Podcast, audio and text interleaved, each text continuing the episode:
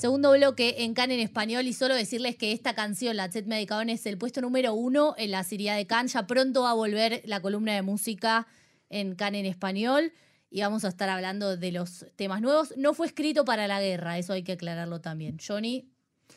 Sí, bien, nosotros nos encontramos, estaba viendo, estaba verificando las últimas actualizaciones respecto de, si se extiende o no el cese al fuego. Hay muchas, eh, hay, muchas cuestiones pasando. Obviamente, mm. nosotros no vamos a decir nada. Que no sea oficial. Que no esté confirmado, exactamente. Eh, bien, nosotros nos encontramos ya con Ranan.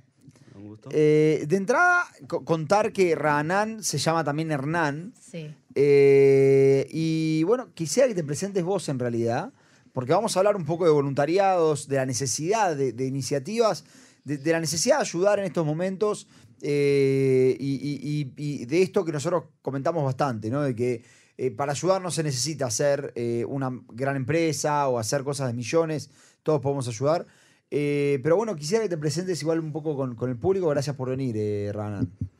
Hola, hola, sido un placer estar acá, un orgullo, un orgullo muy grande estar presente en este momento, charlando con ustedes. Eh, yo soy Ranán, eh, como dijeron bien, era Hernán en la Argentina. Hace más de 10 años viviendo aquí en Israel, muy afortunado de poder estar acá. Y tuve un camino largo, gracias a Dios no empecé viviendo en la ciudad, sino que empecé en la periferia, tanto viviendo en el Negev como viviendo en la Galilea, lugares donde tuve la posibilidad de trabajar la agricultura y estar expuesto a trabajos que no son convencionales para una persona que vivió la, hasta ese momento, la mayoría de su vida en la gran ciudad. Entonces tengo, siento que la agricultura, el trabajo de la tierra es algo que nos fortalece, nos hace mejor persona. Y ahora que estamos viviendo un momento muy duro, ¿no? Con lo que pasó aquí el 7 de octubre, eh, se acabó lo que yo venía haciendo, ¿no? Yo después de estos años llegué a ser guía turístico acá en Israel y en el primer momento que hubo un primer enfermo de corona se cerró todo y demoró varios años volver.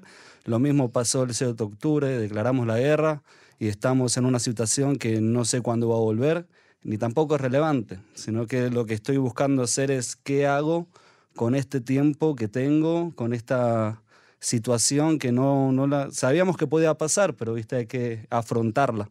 Y volví a mis raíces, a trabajar la agricultura y no es fácil, la verdad, estar en el campo sacando ese solo. ¿no? Uno, estoy trabajando en un lugar que es agricultura orgánica, entonces toda la mala hierba hay que sacarla con la mano. Y es un trabajo que puede demorar semanas, ¿ok? Cada pedazo de, de, de, tierra puede ser para donde tenemos las papas, donde tenemos la batata, donde está la cebolla, hay distintos lugares. Y de repente me encontré con la situación que eh, el pueblo de Israel se levantó y está en la misma que yo. También quieren buscar la forma en la cual salir de las casas, ayudar al que lo necesita y estar activo en estos tiempos de incertidumbre. Y la verdad que soy un afortunado de estar en ese lugar porque ya pasaron cientos de personas a llegar. Tengo una lista de distintos lugares, gente, voluntarios que vinieron de la Universidad de Ben Gurión, voluntarios que vinieron también de Ulpanot, eh, de Odem, creo que si no me acuerdo mal. También vinieron chicos de Yeshiva, que de Kojaviakov. También llegaron, eh, ¿cómo se llama? Eh, mochileros, mm. interesante, mochileros que estaban paseando por el mundo. Cada uno puede ser en la India, puede ah, ser... Ah, no judíos necesariamente. No, no, judíos, judíos, israelíes, israelíes, mochileros. No, sería, tarea, puede ser también. Hay muchos que tal vez están acá y no se volvieron, ¿no? Debe haber también, no, no digo que no. Eh, pero yo estoy hablando de israelíes que después de mucho esfuerzo están en el ejército, juntar lo poco que tenían para salir de viaje y decir, bueno, me voy de mi casa. De repente se en la situación que el Estado tal vez lo necesite que para el Tzaf para volver al ejército y no quieren estar fuera del país cuando sus hermanos están al frente, cuando sus amigos están acá, volvieron y de repente se encuentran en la casa de Oda Sharon diciendo, ¿qué hago ahora? Que tenía planificado no volver. De repente estoy con mis padres, ¿qué, ¿qué hago acá? Entonces es algo muy lindo que llegó una persona, la primera persona, Shir, llegó, no, no la primera persona que llegó a voluntarizar, pero tuvo una linda experiencia, escribió lo que vivió, de dónde vino, qué le pasó, que volvió y no la necesitaban para la Tzabá, que estaba buscando qué hacer y llegó a la Jabá. Y ella cuenta que estuvo tan bueno que la experiencia que tuvo y cómo lo comentó en Facebook. ¿no? Uno dice, ¿cuánto realmente lo que yo escribo en Facebook realmente sirve en las redes sociales? De repente de una persona llegaron más de 30. ¿Ok? 30 personas que vienen con las mismas ganas, con el mismo cuento de estar en Hul, volver a Israel, no saber qué hacer porque no, no, no fueron llamados oficialmente y salir a hacer lo que pueden en la agricultura. Algo- Ranán, vos, ¿cómo, es- ¿cómo fue el proceso entonces? Vos dijiste, bueno, yo trabajaba como guía de turismo, se me cortó el trabajo. ¿Qué hiciste? ¿Empezaste a mover contactos? ¿Cómo, cómo fue el proceso de decir, ¿dónde puedo voluntarizarme? Digo porque por ahí hay gente que también quiere hacerlo y quiere saber cómo, cómo es el proceso. El- yo realmente empezó, empecé ese día a las 6 de la mañana, de repente a las 6 y media estoy tomando café, empieza a las 6 y media los misiles y me di cuenta que bueno, se acabó mi trabajo y, después al poco tiempo empiezo a ver que... muy tranquilo, te Sí. decir. Pero, claro, ¿qué puedo hacer? Ya va a volver, ¿no? Claro. Ya Eh, le pasó, ya le pasó hace poco con el corona. Claro, es un motivo por el cual los guías turísticos cuando hay trabajo trabajamos y trabajamos porque ¿viste? quién sabe qué va a pasar a futuro. Además del gobierno nos dicen que no se acostumbran a hacer guía turístico porque es algo que no, hay, no estamos fomentando, podemos decir. El gobierno te, te- perdón, no, el Sí, no, gobierno te- iba, sí. te, te- te dio algún tipo de, les dio algún tipo de ayuda a los guías turísticos. Este, Eh, no, según tengo entendido, las agrupaciones de la UDA Moredere se están encargando del tema, hablando con sí. Glumí, es todo un tema. Yo, eh, gracias a Dios, no me muevo en la plata en este momento, no es lo que más me importa. Entonces, lo- más allá de pagar el alquiler, que todos los meses duele, Claro. eh, estoy intentando abaratar costos, ¿no? Este, ser como, más tranquilo. Eh, pero como dije, estaba ahí en casa, yo fueron justo, justo tienen un par de días de vacaciones y era muy probable que casi llego a estar en esos lugares, en las fiestas, Gilu, ¿no? ¿Vos, no hay vos motivo dónde por vivís? cual no Perdón, estar no, ahí. me parece que no lo dijiste. Yo vivo en Jerusalén, Ah, yo vivo en Jerusalén hoy en día. mm. Eh, la y Java es en. la Java es en Ramat Negev, Ber Es en el Short Haklai, es, eh, la segunda línea de defensa, podemos decir. Más allá de lo Tefasa, segunda línea, al sur de la franja de Gaza, lo que lo hace un lugar estratégicamente impresionante porque está cerca, pero al mismo tiempo está protegido, porque las chances que tiran un misil a la mitad del desierto son pocas. Y ahí la vida se lleva rutinariamente. La verdad que no hubo ninguna sacada de que empezó. Pero sí, lastimosamente, Mirá. uno de los, de los Makimei Yub de Bermilká también cayó en la lucha por los kibbutzim cuando la quitá con Enut, ¿no? la, la sala de preparación salió rápido para intentar salvar vidas y él no volvió. Eh, no quiero decir ahora el nombre para no equivocarme, ahora lo confirmo y, y les digo, Iftach creo, pero no, no me acuerdo el nombre del apellido. Pero- ¿Vos conocías el kibutz de antes? ¿El kibutz, el la Java? La Jabá, sí, eh, eh, la conocía. Yo conozco a Pablo, también es argentino, es interesante. Eh, Pablo hace 12 años lo conozco y es un lugar que él trabajaba siempre con tailandeses. Muy poca gente que es israelí tiene la posibilidad de ir a trabajar el día a día a la agricultura, son muy difícil. Hay un motivo por el cual hay tailan- tailandeses trabajando en lo que es la agricultura. Y ¿Cuál es ese motivo? y que yo les cuento, estuve trabajando con voluntarios y a mí me gusta trabajar por lo demás, no, no me cansa, es más divertido, está bueno estar en el campo trabajando, compartiendo ideas. Pero de repente, después de un par de días, porque preguntaron un par de jóvenes que no, la verdad, no trabajaban como los tailandeses, le preguntas, ¿cuánto, ¿cuánto dinero vos crees que te mereces por lo que estás haciendo? Mm. Y una respuesta sincera, ¿viste? Sin subir los números, fueron 30 mil shekels. Ok, ahora vos decís, está bien, se puede entender el por qué, es muy difícil, es complicado, pero si le pagamos a cada trabajador que viene 30 mil shekels por mes, ¿viste? Tiene que trabajar día y noche y es, es muy difícil, ¿no? Teniendo en cuenta que eh, no hay un fuerte apoyo también del Estado a la agricultura nacional, porque las, algo son las propagandas y otra cosa es el precio del agua, ¿no? Que Claro. también- Ahora, una cosa, una cosa, Ranán, eh, había muchas comunidades que nosotros nos contaban que, que lo que el problema que tenían hoy para, para seguir trabajando en la agricultura era que dependían de los trabajadores palestinos que venían de Gaza. ¿Ese es el caso también de la Jabá? No, esta Java no, no trabajó con la gente de la Franja de Gaza, como está cerca, pero no tanto. Tampoco no hay un interés, eh, pero sí se trabaja con ayuda de beduinos. ¿ok? Beduinos del Negev, que realmente ellos, con la situación que se está viviendo, se siguen demostrando que hay lugar para, para la coexistencia, ¿no? que como se dice en las redes sociales, hay que hacer una diferencia entre el grupo terrorista y las personas civiles que viven en el país más allá de su religión. Mm.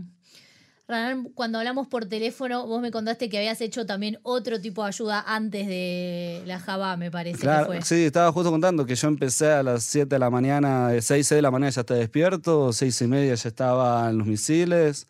Tuve la, la mañana como todos en shock y cuando entendimos que los soldados tienen que volver a la base y yo no me... Siempre me dije, ¿qué voy a hacer? Como no hice el ejército. La verdad que después del Chauro y yo no me volvieron a llamar.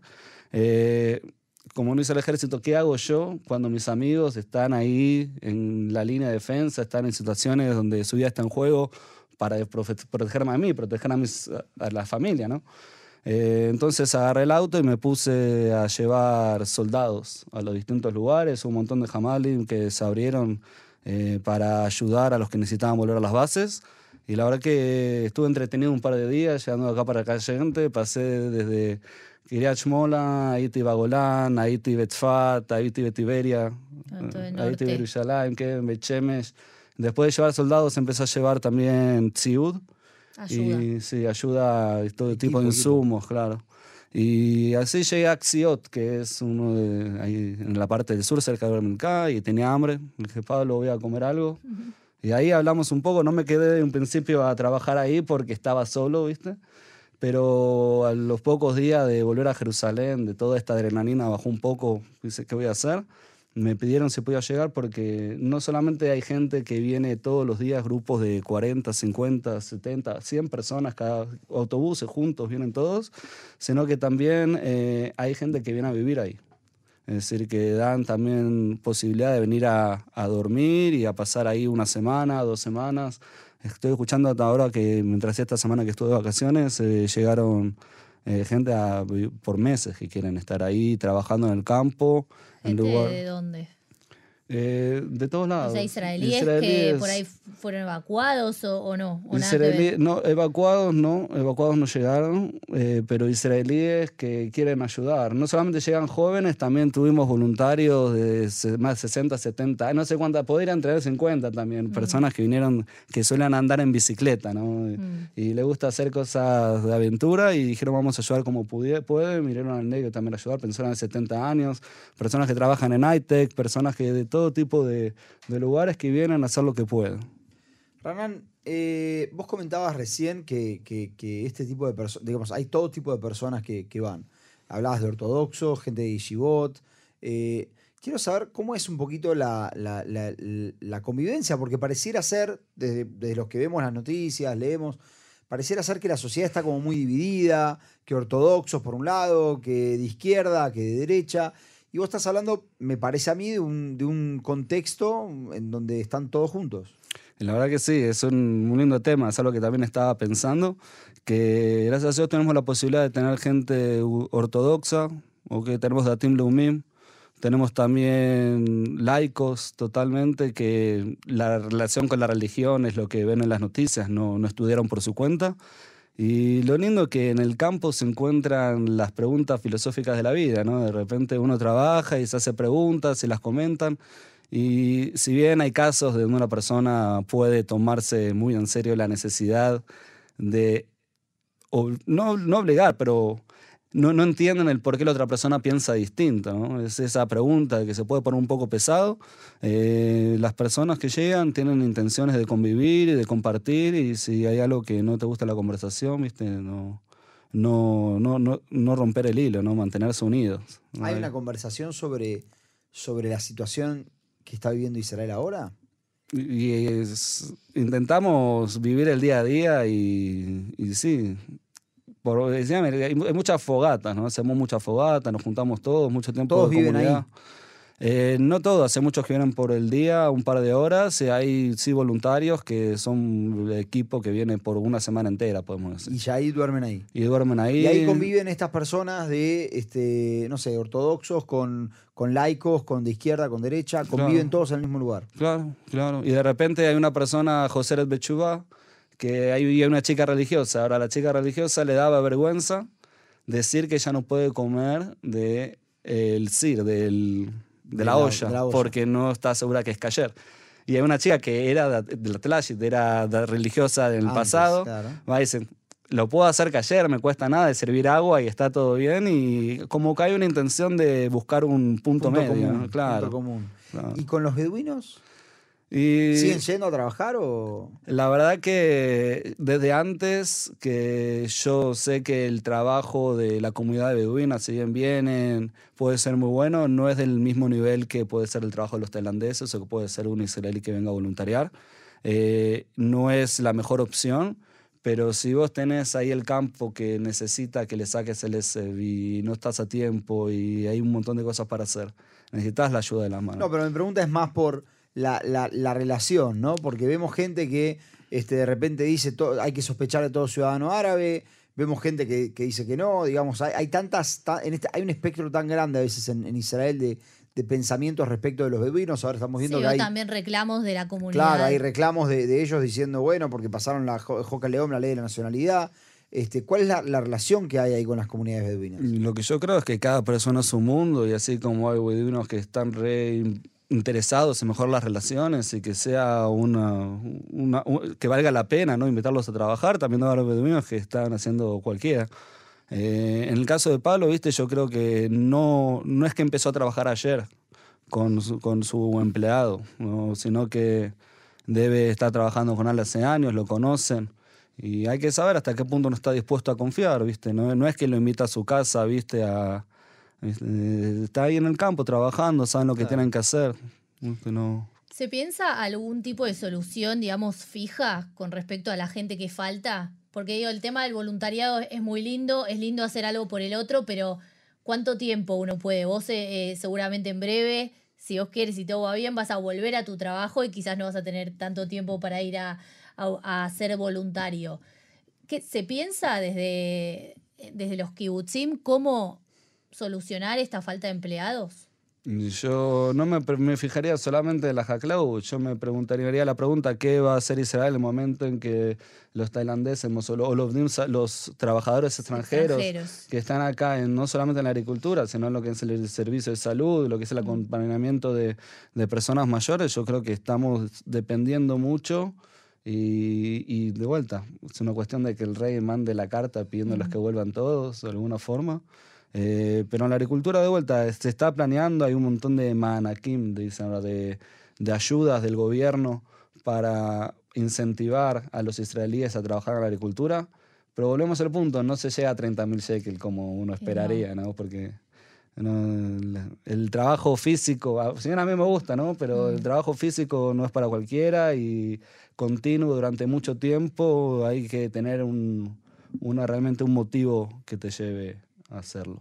¿Cómo es el, el ceder del día, digamos? ¿Cómo es el orden del día para la gente cuando llega? ¿Cómo es un día siendo Ah, Está lindo. el día. voluntario ahí? Y bueno, empezamos bien. Yo siempre intento a las 7 de la mañana ya estar terminando el vaso de café, ¿viste? Ahí. Ahí en el. Nosotros vivimos en la Jabá, hay una. ¿Cómo se llama? Una casa. Me olvidé el nombre de la. ¿Cómo se llama una casa? Las que se mueven de lugar. Caravan, una caravan. Ah, Caravan. sí. Hay una caravan, rodante. Una casa rodante, podemos decir, pero sin ruedas, ya solamente la casa. Eh, hay dos de esas, la gente duerme ahí. Esperamos ya que a las 7 de la mañana, no que estén ya en el trabajo, sino que estén preparados para. Se puede llevar hasta las 7 y media. Ahí llevamos agua al campo. ¿viste? Hay algunos que les gusta desayunar temprano, se preparan algo para comer. Algunos que si quieren se pueden preparar sándwiches. Nos vamos para el campo y después es estar ahí. Depende de lo que necesite, podemos sacar ese, de la papa, de la cebolla o de todo tipo de, de verduras que tenemos.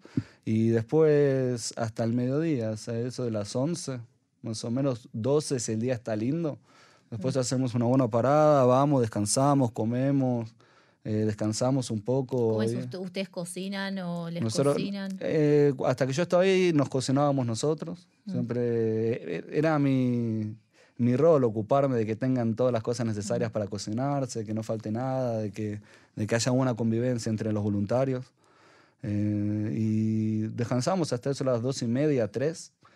De, de vuelta, son voluntarios, ¿no? no le puedes exigir a nadie que haga nada, todo lo que hacen es una bendición y, y tampoco queremos que vaya gente que no haga nada porque eso lleva a que los que sí quieran hacer se sienten frailes, ¿no? Se sienten Claro. unos boludos que están ayudando.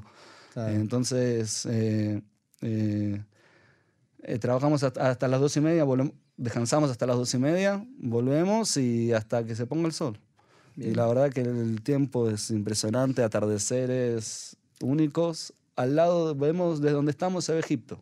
Se ve la base egipcia, se ve la frontera, se ve toda la ayuda humanitaria que llegaba a la franja de Gaza, la vimos pasar por los camiones. Un lugar, la verdad que un desierto, que ya hace cinco años plantamos los árboles y uno se olvida que ahí era desierto. Mira vos. Increíble. Bueno, eh, Ranán, la verdad, gracias por haber venido. Un placer, muy lindo. Eh, sinceramente fue muy, muy interesante.